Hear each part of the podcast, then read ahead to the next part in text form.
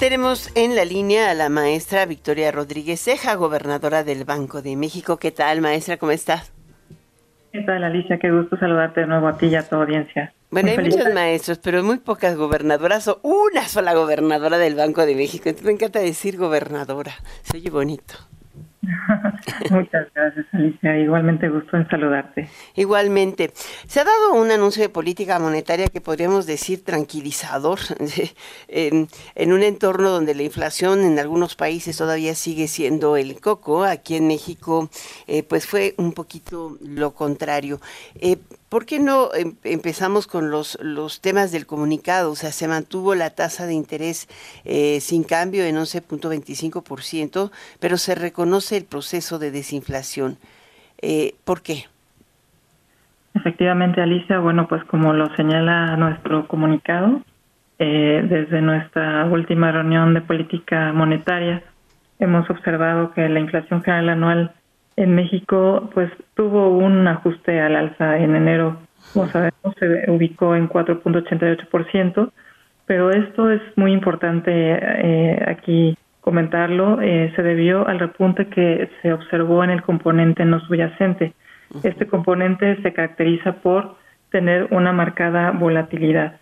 Eh, sin embargo, bueno, pues las presiones originadas por la pandemia y la guerra en Ucrania que como sabemos pues nos llevaron a un episodio inflacionario a nivel global, no solamente en México, muy muy complicado, han continuado desvaneciéndose. Eh, y esto lo podemos afirmar eh, al ver el comportamiento de la inflación subyacente que refleja pues de una mejor manera la tendencia de la inflación. Y este componente importante siguió descendiendo, eh, incluso te destacaría que ya está por debajo de 5% y en particular en enero se citó en 4.76%. Por supuesto, pues seguimos eh, vigilantes, eh, toda vez que consideramos que aún permanece en niveles relativamente altos. Sin embargo, pues resaltaría que ha tenido un avance importante efectivamente. Como bien lo señala, sí, los pronósticos para la inflación general también fueron revisados, pero ligeramente al alza en el corto plazo. Parece una revisión marginal, ¿no?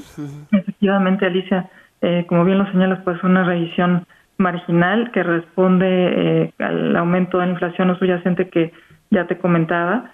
Esto se debió ante choques de oferta en algunos productos particulares que sin embargo pues estamos esperando que se desvanezcan en los próximos meses. Entonces, como se observa en, en los pronósticos que publicamos el día de hoy en el comunicado, destaca que seguimos anticipando que tanto la inflación subyacente como la general, ambas, eh, sigan disminuyendo a lo largo del horizonte del pronóstico y que la inflación general eh, converja a la meta de 3% en el segundo trimestre de 2025. Esto es muy importante.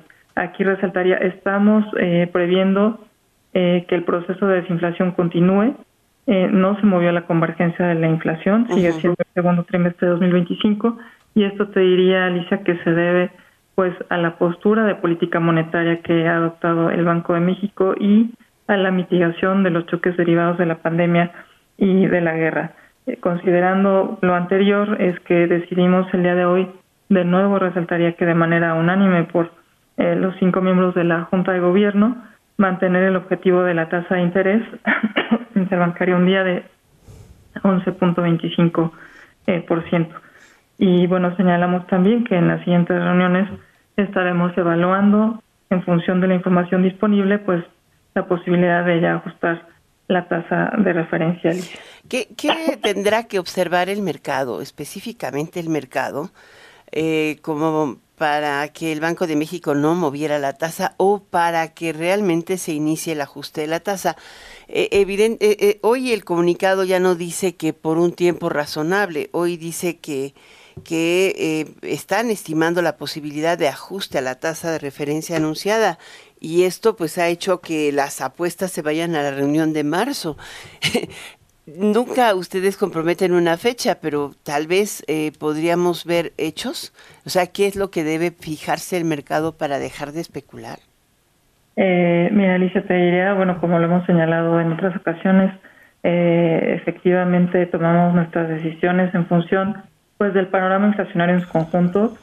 no nos fijamos en una sola variable, damos seguimiento pues a una amplia gama de variables, eh, indicadores económicos y financieros, tanto pues de nuestro país como externos, y nos fijamos eh, en las tendencias que marcan los indicadores, no solo en los datos en el margen. Entonces, eh, pues aquí te diría eh, que al conducir nuestra política monetaria no respondemos a un solo indicador o dato.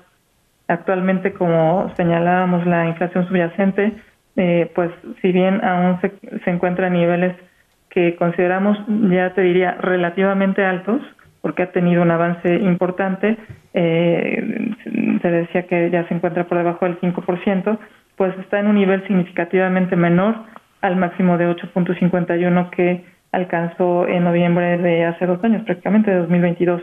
Y la perspectiva es que continúe descendiendo.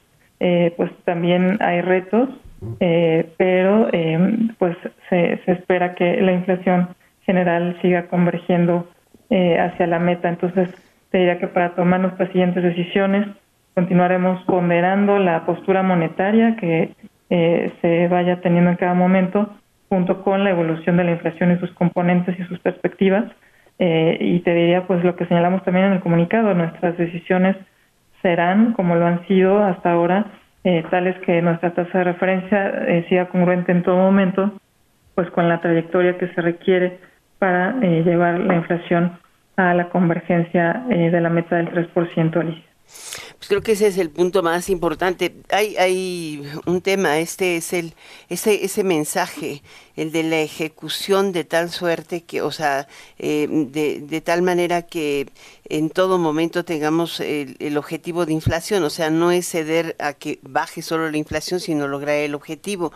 Sin embargo, con tasas de interés reales tan eh, pues elevadas, están por arriba de promedio histórico. Eh, ¿Se tomará en cuenta esta circunstancia? Eh, bueno, te diría eh, efectivamente, como, como sabemos, eh, para cumplir con nuestro mandato tenemos como instrumento nuestra tasa de referencia, de tal forma que conducimos la política monetaria con ajustes a, a esta tasa.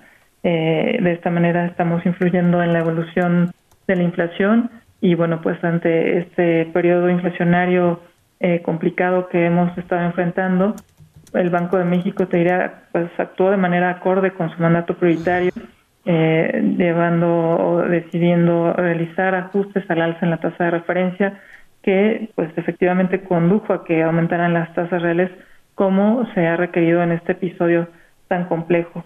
Eh, y en nuestras próximas reuniones, como también lo dice el comunicado, tomaremos en cuenta la incidencia de la postura monetaria restrictiva que ya se ha mantenido eh, en este nivel, como sabemos, eh, prácticamente casi hace un año que tomamos la decisión de llevarla a este, a este nivel y pues la que siga imperando sobre la evolución de la inflación a lo largo del horizonte en el que opera eh, nuestra política monetaria.